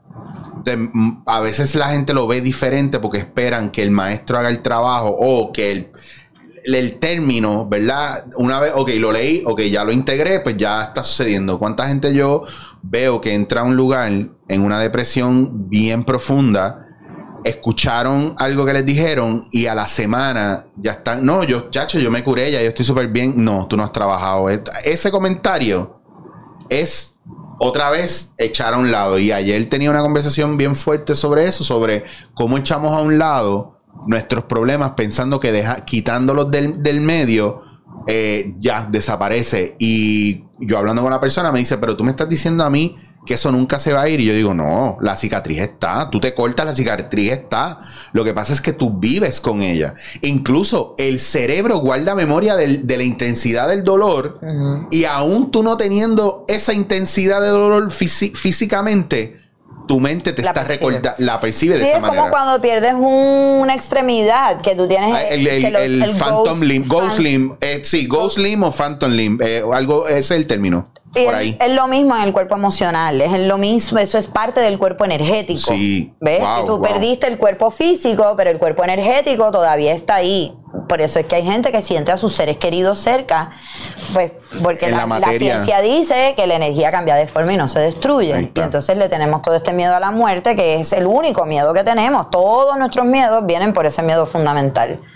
¿Ves? Y de esa podemos hablar, ese es uno de mis temas No, ahí favoritos, es que tú- pero... tiene que, yo, yo necesito que tú entiendas que en lo que hemos hablado, yo ya he marcado en mi cabeza como siete cosas. Yo digo, pues yo tengo que invitarlas siete veces más aquí para Ay, desarrollar. cuando tú quieras, porque en realidad, tú sabes, yo no pienso que yo las tengo todas mangas, pero yo sé que, que provocar pensamiento y conversación de todas estas Pero traes cosas tu es- verdad. Es, bien importante. traes tu verdad desde un punto de vista, como hablábamos antes de grabar y como yo he dicho aquí muchas veces, estamos mirando al mismo florero, lo que pasa es que estamos desde diferentes puntos Claro. y es una manera de ampliar las posibilidades y si te suena y, ta- y sientes que ese es el camino, cógelo y si no, pichéalo, tú coges lo que te funciona. Porque también hay una cuestión. Mira, a mí me regalaron la maestría del amor hace como 20 años atrás. Y yo la leí cuatro años después. Y yo la internalicé siete años después. Y yo la sigo leyendo todos los días porque le encuentro algo diferente. O sea, es energía de sabiduría que según cómo está, ¿verdad? Tu apertura. ¿Verdad? Eh, muchas veces no es lo que no lo, no lo que vemos no es lo que es, es lo que somos. Claro. ¿Me entiendes? claro. Y, es- y tú no vas a ver las cosas igual que yo. Cuando yo le digo a la gente que yo fui a una playa eh, en Barcelona donde todo el mundo estaba desnudo y yo estaba en, en pudor, pero había un señor con sus dos hijos y su esposa, los cuatro desnudos, y todo el mundo, ah, pero, pero ahí eso es pornografía infantil. Que esto-". es que no. el contexto, el frame. El- el- el- el- la manera, tú lo estás viendo desde la malicia de lo, del tabú de eso. Ellos lo están viendo desde la libertad del cuerpo y la belleza del cuerpo y la tranquilidad y la no sexualidad. Y tú estás queriendo imponer tu juicio en eso y trastocar ese ecosistema que para ellos funciona. Yo tengo como cinco tabs en lo que has dicho y antes que como que se me vaya todo, porque, porque son cosas que son súper importantes para mí. Tú dijiste que la cosa de eh, trabajé con ese trauma y de un día para otro me lo sané. Y eso pues es cuestionable, pues porque hay que quedarse con las cosas, ca- ¿verdad? Un rato y uno de verdad Sin embargo, yo también he visto, igual que hay remisión en un cáncer que nadie sabe cómo fue que se fue. Cuando tú cambias las creencias fundamentales genuinamente, tú puedes sanar espontáneamente, porque uno se enferma en un momento a veces. Y, de- y hay cosas de las que uno se puede sanar cambiando el breaker. Y más nunca las tienes que volver a visitar. y eso, es- y ahí está lo de knowledge is power, porque también es partiendo, obviamente, dentro de lo que hablamos y de las ideas, es una cuestión también de visión desde donde estamos y no necesariamente una, una cancela a otra. Es ¿Y cuánto yo le voy a poner a ese, a ese volumen de eso? Entonces, eh, también hablaste de la depresión y hablaste de las heridas, que pues la herida se- nunca me voy a sanar de eso, sí te puedes sanar, pero la herida va a quedar ahí y aprender de ella es un recordatorio, ¿verdad? Para lo que tú decidiste. hay, en hay ese protagonismo, momento, ¿no? De, de ¿verdad? whatever, exacto. Pero también yo, eh, y yo he hablado de esto súper abiertamente, de, de la depresión. Yo soy una persona que yo he vivido con depresión desde que tengo como 13 años. Y, y de hecho, si hubiese ido a alguien que me hubiese puesto un label y he estado en múltiples distintos tipos de tratamientos eh, psicoemocionales, por muchos años. El, el yoga es parte de, de mi manera de realambrar mi sistema emocional, porque yo no, em- no empiezo por una cosa del cuerpo necesariamente. El- mi enfoque principal de la práctica que tengo de vida es para balance emocional primero. Pero la depresión para mí, yo le tengo nombre y todo, y se sienta al lado mío todo el tiempo. Y ahorita te dije que yo soy una persona que yo me considero fundamentalmente feliz, porque aunque yo esté en lo más profundo de mi depresión, estrujándome con la Lupe, que es como yo le digo a, a mi depre, porque la Lupe, tú sabes que se arrastraba por el Sí. piso y era lo más dramático del mundo, pero era una rockstar, una rockstar, la mostra. So, para mí, mi depresión se llama la Lupe porque yo la puedo ver desde afuera y puedo ver el show del restrego y lo siento y soy eso en el momento. Y es una rockstar porque me está enseñando en su máxima expresión qué es lo que estoy sintiendo. Ya yo no hablo de la depresión, yo hablo de mis sensibilidades. Yo sé que yo soy un ser altamente sensible. Por eso es que a mí me hubiesen puesto también esa etiqueta de bipolaridad porque mi alegría es sumamente mánica. Los días que yo tengo energía son por allá arriba y vuelvo a la gente loca y te lo dije con el café exquisito que me diste porque es un master de Ay, qué bella. Que no puedo tomar mucho café porque vuelvo loco a todo el mundo. Y cuando yo, y yo de verdad, chicho, en serio, yo soy de las personas que yo me levanto como un resorte por la mañana pompeada. Yo soy un morning person, a mí me gusta ver los amaneceres, yo Wow. amanezco contenta, yo soy una persona fundamentalmente feliz. Pero cuando pasan cosas que me, me dan, me- no tengo energía. Soy esta plasta que no puedo bregar y si tengo que llorar, yo no lloro, yo sollozo. Yo compartí un video que hicieron eh, las bomberas 8M Sí. que yo estuve, yo lo vi tres veces y yo parecía, yo parecía de verdad, o sea, que estaba mal en un sitio mal emocional porque yo estaba sobbing, llorando así en llanto. Me pasa. Y decía, diablo, pero ¿dónde estaba todo eso? Hay otra parte de mí que está mirando y diciendo, diablo, pero qué show. Pero a la misma vez, wow, pero qué bonito que puedes sentir todo eso, ¿verdad? Unapologetically. So, ahora que ya yo soy mayor, yo puedo sentarme con todas las locas que habitan en mí, ¿ves? Con la hippie, con la rockstar, con la... Yo, yo tengo una Alejandra Guzmán que le encanta vestirse cuero y estar en la parte de atrás de una motora y vámonos a beber whisky. Pero ya no hago eso. Ahora, cuando necesito satisfacer esa parte de mí, pues pongo, qué sé yo, Guns N' Roses y limpio la casa cantando Sweet Child of Mine y de vez en cuando me pongo algo de cuero. Sí, estoy feliz. ¿ves? Y está satisfecha esa parte de mí. Eso no quiere decir que es incongruente con lo demás, ¿verdad? Eso sí, es la depresión no me define. Ni, el, ni mi alegría me hace una loca. Ni el llorar por un video me hace una inestable. Ni el levantarme súper pompeada me hace ansiosa. Me hace entusiasmada.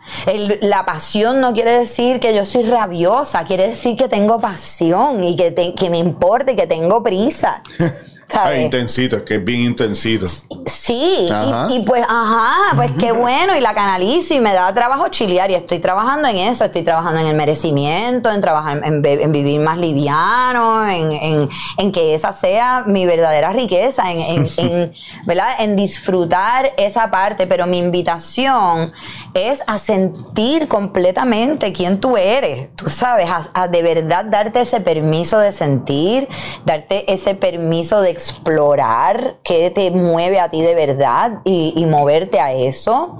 Eso es bien importante, darte permiso. Darte permiso. Darte permiso. No hay que pedirlo. No esperar que te den permiso. No hay que, es no hay que importante. pedirlo. Y entonces, tú sabes, también yo te he oído preguntar sobre libros y hay tanta información allá afuera. Hay que tener mucho cuidado, ¿verdad? Como lo estábamos hablando ahorita, de que tú consumes y que verifiques la fuente de las cosas antes de creértelas, antes de tomarte el culé por completo. Pero hazte un inventario de tus creencias fundamentales. Porque, por ejemplo, en mi cabeza hay muchos refranes. A mí me gusta mucho el, refrán puertorriqueño. Pero hay cosas que nosotros tenemos en nuestra mente como pues la damita, sea una damita, Eh, o los niños hablan cuando las gallinas mean, o los, ¿verdad? Eh, todo ese esa creencia popular que no nos edifica.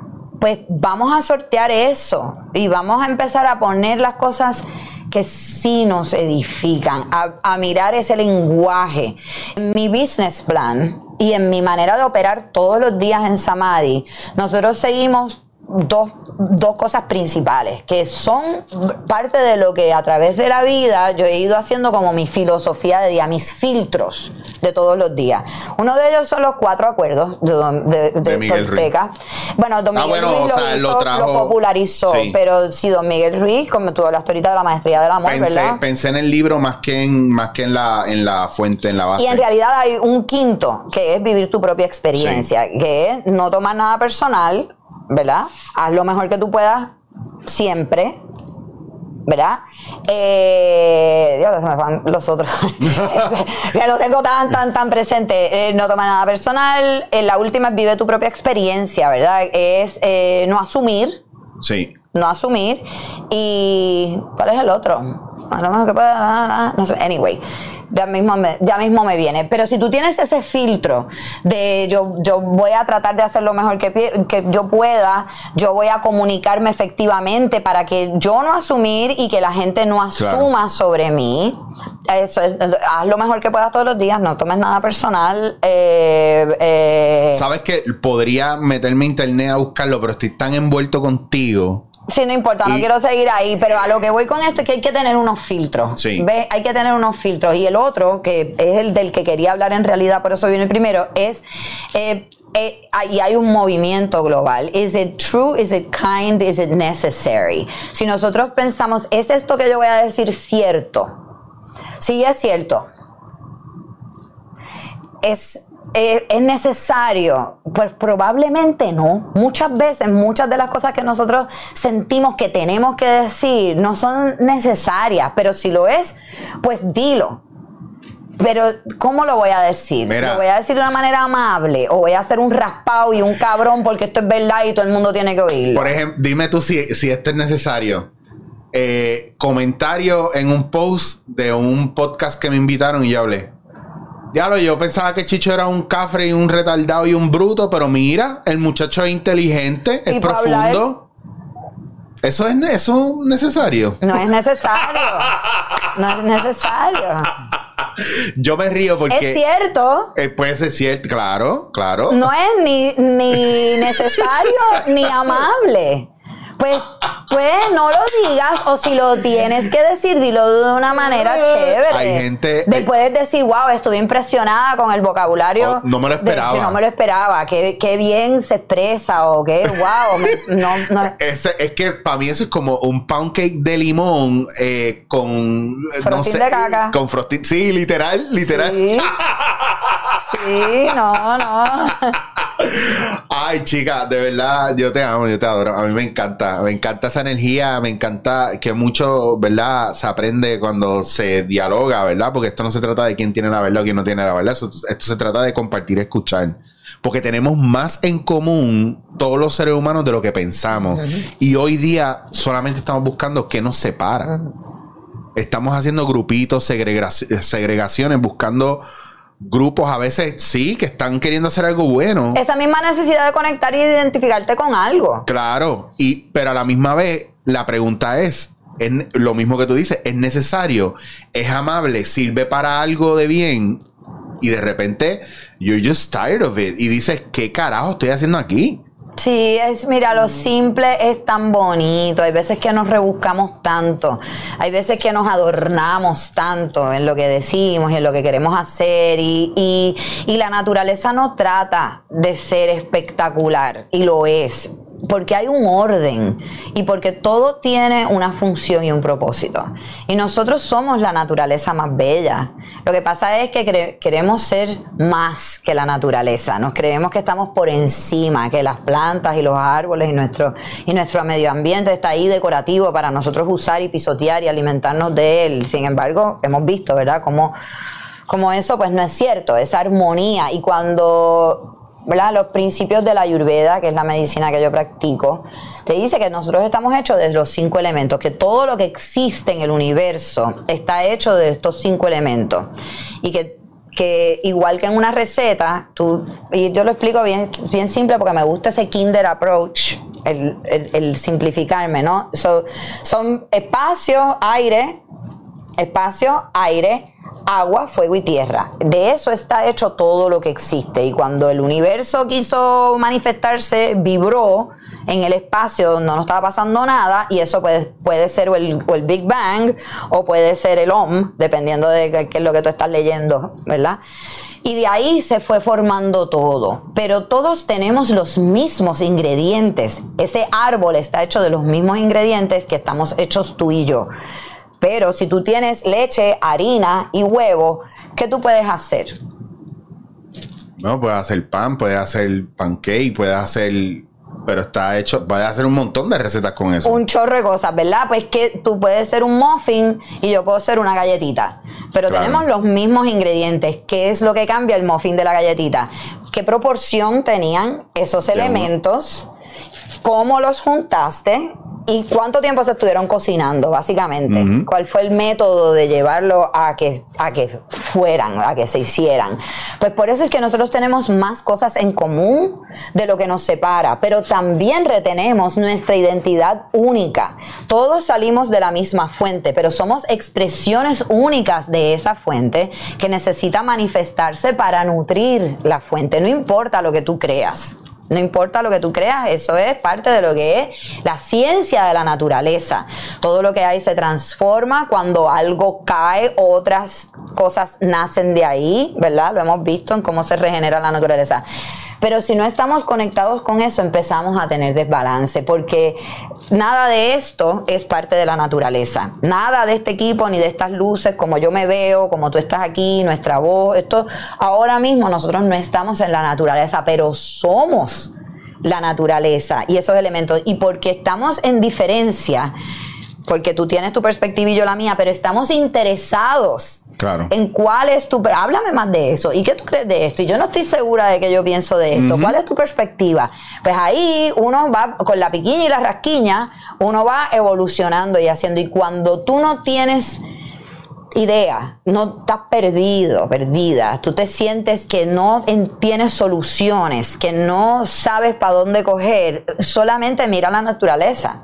Ahí está todo. Si tú te tumbas en la tierra, la tierra absorbe el calor excesivo que está generando tu cuerpo.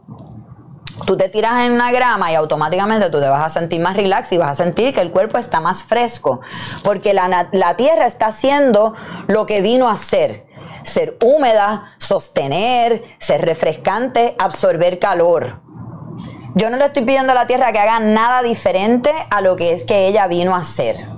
Y cuando yo miro para el cielo, el cielo no tiene más nada que hacer que ser espacio y darme esa sensación de apertura y de infinidad y de que estoy conectada más allá. Tírate, túmbate a ver las estrellas o, o las nubes y mira qué le hace a tu sistema, cómo tú te sientes después de cinco minutos de tu mirar el espacio. Siéntate a mirar una fogata y mira a ver qué sensaciones tú tienes o cuando tú estás bien encojonado o bien apasionado, cómo es la temperatura de tu cuerpo. Eso es el fuego en ti, la manifestación, el cambio, la transformación, el elemento de fuego. Tú no puedes pasar por el fuego sin quemarte porque esa es su naturaleza. Tú no puedes prender un fuego sin que alumbre porque esa es su naturaleza. ¿Verdad? So, si nosotros nos diéramos cuenta de que tenemos un propósito, y que tenemos una naturaleza y que tenemos unas capacidades intrínsecas, naturales de lo que somos, se nos haría tanto más fácil entender para qué estamos aquí.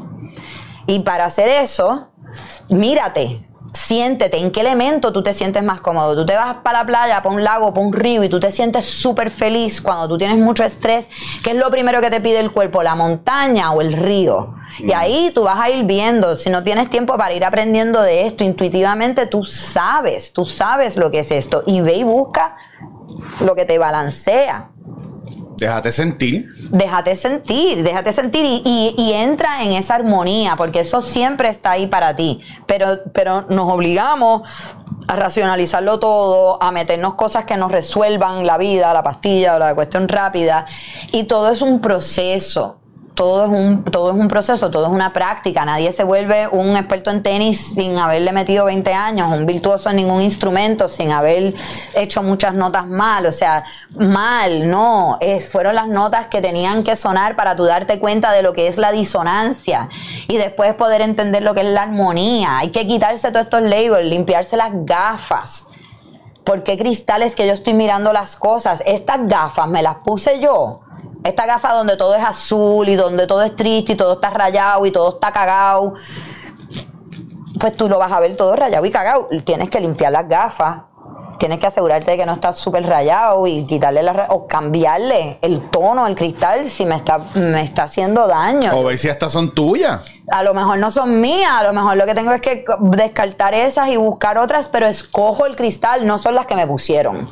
Tú vi- vienes de una familia abusiva, depresiva, quejona y te sientes cansado, deprimido, no sabes por qué, sal a la naturaleza. Júntate con gente que vibran diferente. Óyete esa canción que te inspira, siente cómo tú te puedes ir balanceando y entonces sigue buscando eso que te hace bien. Tú lo dijiste ahorita.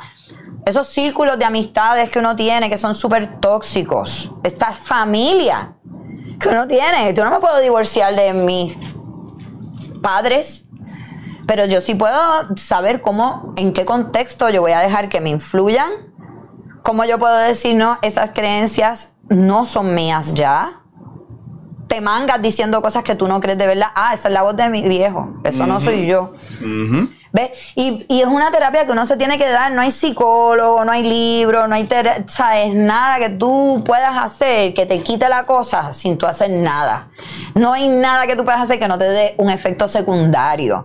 Pues, ¿cuáles son los que yo voy a escoger? Yo voy a coger una pastilla que me quita el sentir y que no estoy aprendiendo nada para seguir anestesiado por la vida robóticamente haciendo los roles que me hacen infeliz o voy a ver de dónde viene esta tristeza fundamental. ¿Cuál es mi diálogo interno? ¿Estoy creyéndome lo que me dice mi diálogo interno? Y, preguntar y buscar, tu salud no la tiene nadie más que tú, tu felicidad no la tiene nadie más que tú. Puedes aprender lo que sea que tú quieres aprender, la información está allá afuera, pero fumando hierba, viendo Netflix y no haciendo nada, o pensando que por el secret te van a llegar la- los cheques en, el, correo, lo siento mucho, pero eso yo no me la creo. Hay que todos los días, y, y mano, no es trabajar a la. Porque también esa es otra, chicho. Ay, pero qué tanta cosa que hacer para uno ser feliz. Porque sigues con esa mentalidad de que jodienda que me tengo que levantar a vivir. Pretty much, ¿verdad? Es que es eso. Es eso. Ay, Eh. qué calor, hay que el tapón, hay que la- la- la- el, gobierno, hay que mi mujer, hay que mi marido, hay que mis hijos, hay que mi este, que lo otro. ¿Y tú qué?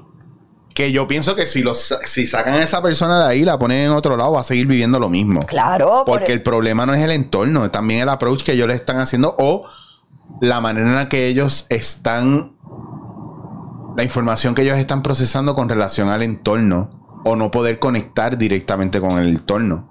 Yo no puedo bregar, o sea, yo tengo mis quejas y después acciones con Claro. relación a mis quejas. Claro. O yo tengo mis quejas con relación a cosas que es, es una queja de, de que requiere cambio colectivo y que hay que denunciar. Para mí, para y por mí. eso tú haces corillo. y yo, y ahí yo hago corillo. claro. Pero mientras tanto, en mi vida, el problema que yo tengo lo tengo que resolver yo al final. Y es en tus términos. Claro. A tu Ya tiempo. está. Y nadie te puede venir a decir a ti cómo es que tú resuelves eso. Ya está. Porque cada cual brega a su manera. Y creo que cuando nosotros salgamos de esta pendeja de no, esto tiene que ser así, por ejemplo, y para ir dándole vueltita, porque me encantan estas conversaciones contigo, pero no quiero, no- está tan perfecto todo que no lo quiero dilatar. Yo bajando de peso, la gente, aún bajando 100 libras, la gente me quiere decir a mí cómo yo tengo que hacerlo. sí, sí, sí. Y, y ya la pregunta que yo hago es, bueno, a ti te ha funcionado bien, cabrón. Y eso es un ataque directo. O puedo decir, ah, gracias, gracias por el consejo, lo tomo en cuenta y me quedo callado y ya. Pero ese día, ¿qué yo quiero hacer? Y a veces es, volvemos a lo mismo, no te metas en lo que no te importa. Al contrario, como tú dices, tú quieres ser activista, cállate, escucha, observa, edúcate. Es que debe ser así. Porque si no, vamos a lo loco, ¿verdad? De una manera errática que no trasciende. Se queda en, en otro reguero más. Y realmente tenemos que hacer eso. Ahora mismo yo sé que hay un montón de gente que está pensando, te ve hablando, te escucha hablando y dice, yo quiero más de ella. ¿Dónde? ¿Dónde la gente va? ¿Cómo están las clases? Cuéntame, por favor, háblame, háblame de Samadí. ¿Qué estás haciendo ahora con lo de la pandemia? ¿Se están juntando? Eh, porque yo sé que la gente quiere aprender y, y hay mucha gente que no sabe dónde. Y a mí me preguntan, mira, tú, dime un libro.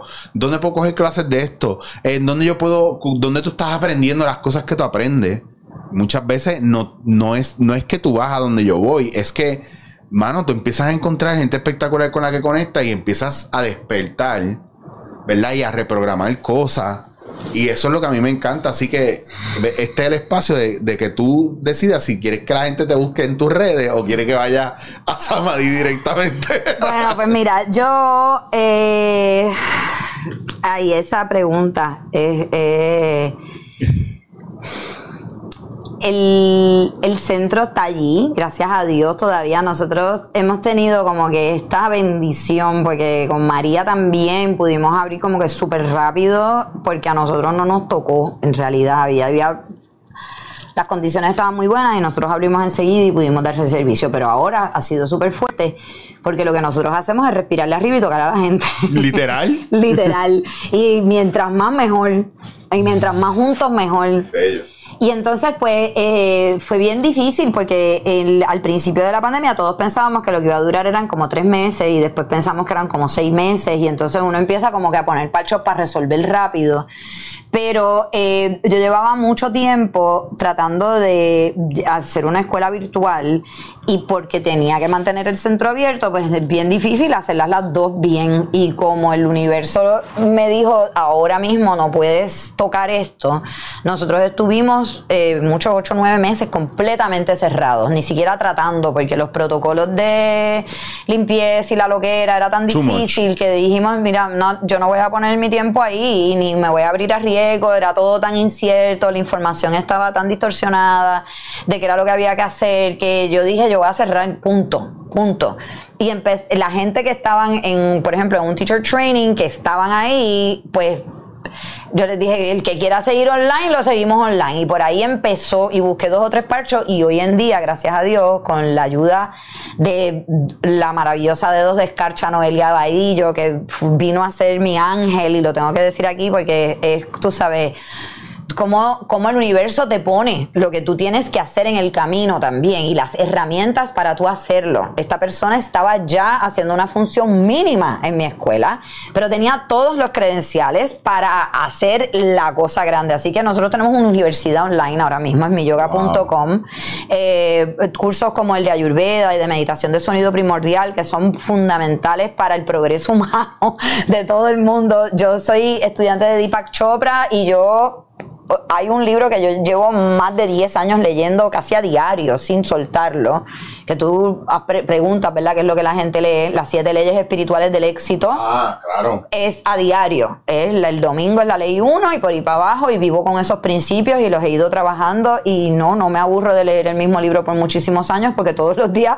entiendo algo diferente y veo Claro. algo distinto porque son conceptos este, bastante profundos y algunos de muchísimos retos como la ley del menor esfuerzo, eh, la ley del desapego, para mí son gigantes, este, porque yo soy muy apegada a la gente, para mí mientras más pegados somos y más amorosos y más dependemos uno del otro y más codependientes, tóxicamente somos, ay, qué rico.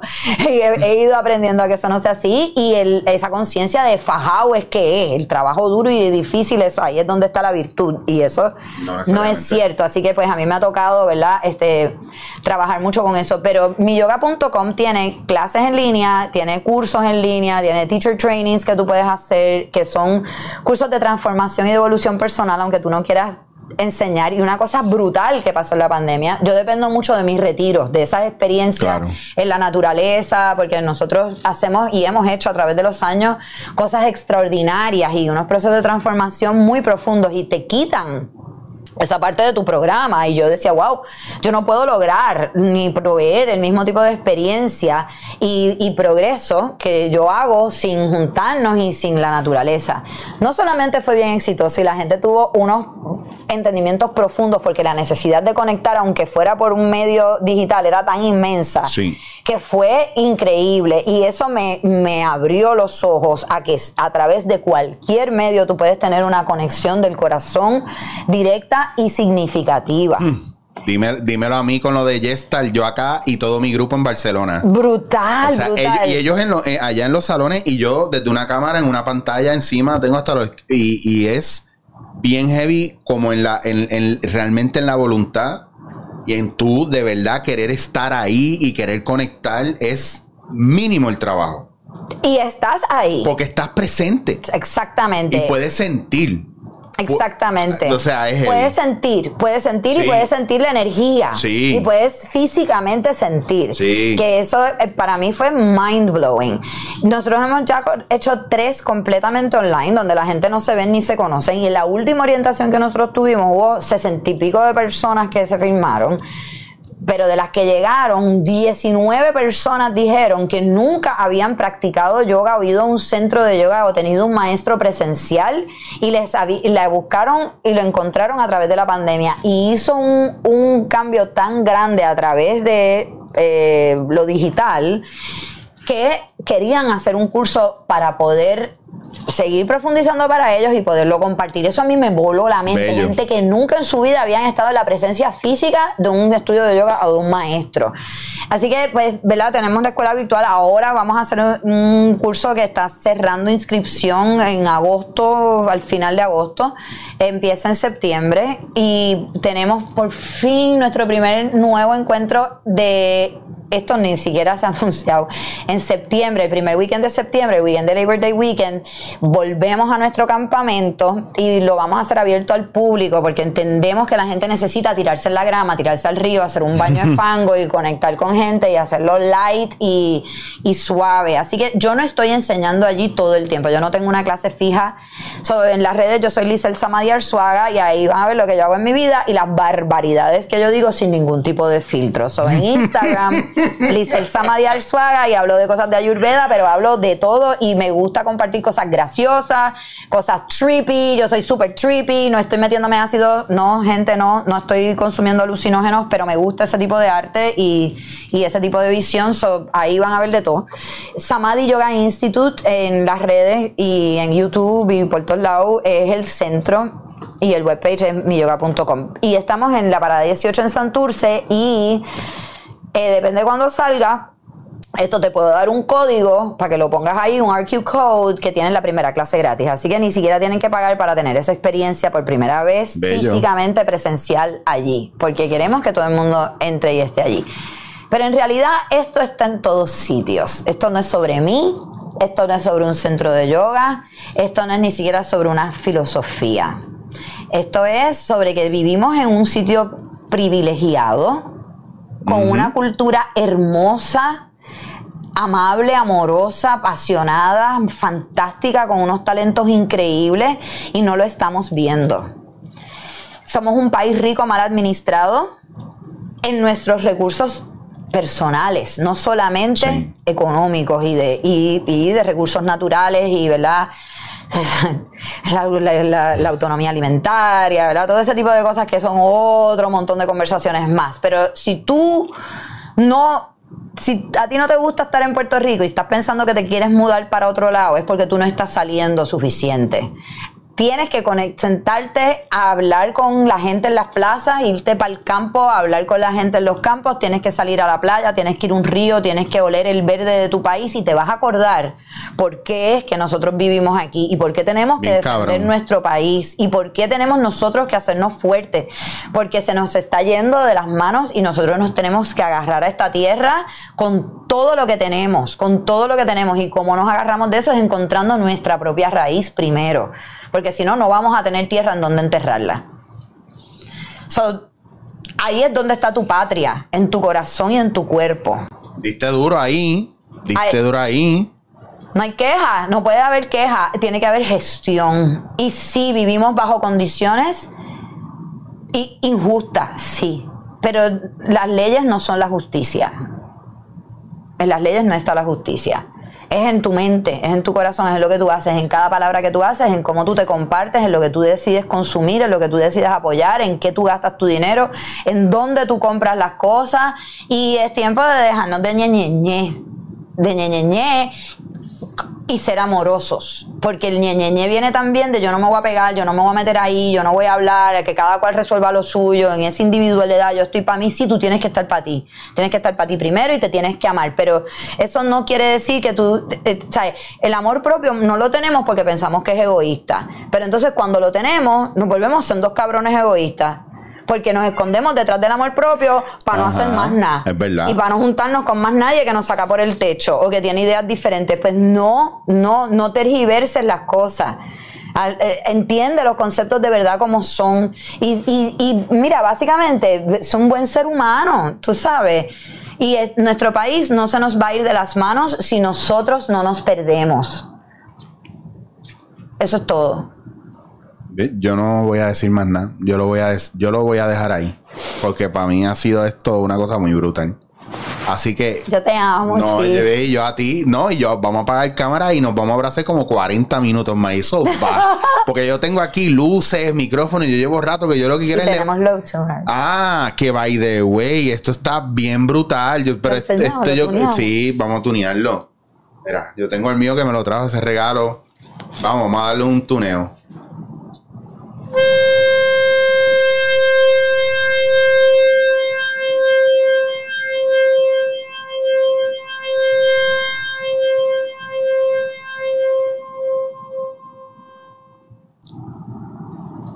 frecuencia del amor. Me encanta. Esto ha sido un regalo espectacular. Tú y yo tenemos que hablar de esto después para la próxima. Los voy a dejar ahí guindando para que se queden con esa. Gente, el, el cambio y todo lo que usted quiera empieza por usted. Ya está. Y nosotros podemos tener una conversación amigable y conocernos hablando sin necesidad de imponer creencias, simplemente para poder amarnos más. Es bien importante también conocernos mejor.